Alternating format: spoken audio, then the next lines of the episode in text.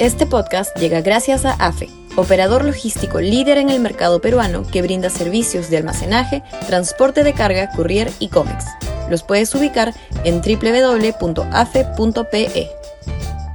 Y también gracias a Universidad Católica, número 1 en Perú y 12 en Latinoamérica, según el ranking mundial QS 2023.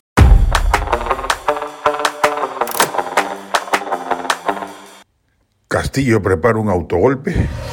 Sudaca, Perú. Buen periodismo. El Ejecutivo, ya lo han sugerido algunos de sus voceros jurídicos, se prepara para desacatar una eventual decisión del Congreso de suspenderlo en sus funciones si aprueba la denuncia constitucional presentada en su contra por la fiscal de la Nación.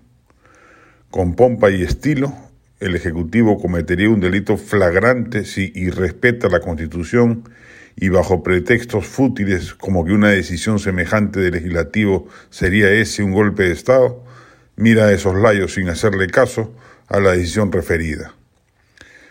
Si a semejante decisión evaluada le suman la consideración de un eventual respaldo militar, habrá que ver si la larga lista de ascensos militares publicada hoy contiene una purga de militares institucionalistas y su reemplazo por antauristas o sumisos al poder del tudo, lo más probable es que Castillo se sienta tentado a zurrarse en lo que el Congreso decida.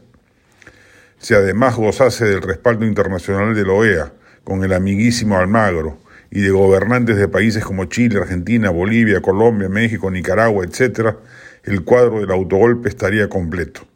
En estas circunstancias será significativo lo que opine la Casa Blanca, pero no será decisorio como antaño sucedía.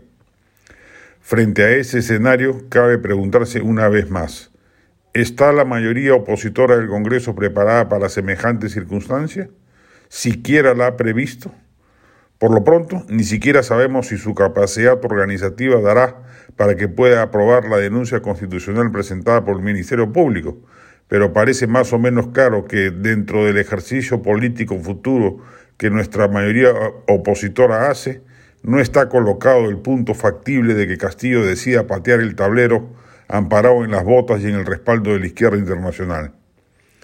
El primer mandatario, por supuesto, se ganará varios años de cárcel en el futuro inmediato cuando deje el poder si perpetra semejante legicidio, que se sumará a las penas por la larga lista de delitos por los que será procesado y seguramente detenido al día siguiente que deje de ser presidente de la República, pero la desesperación y el pánico en el que se encuentran él y sus allegados en Palacio es de tal magnitud que es perfectamente capaz de huir hacia adelante y llevarse de encuentro todo el andamiaje constitucional con el afán de librarse de la prisión que le aguarda por los actos de corrupción que se le imputan.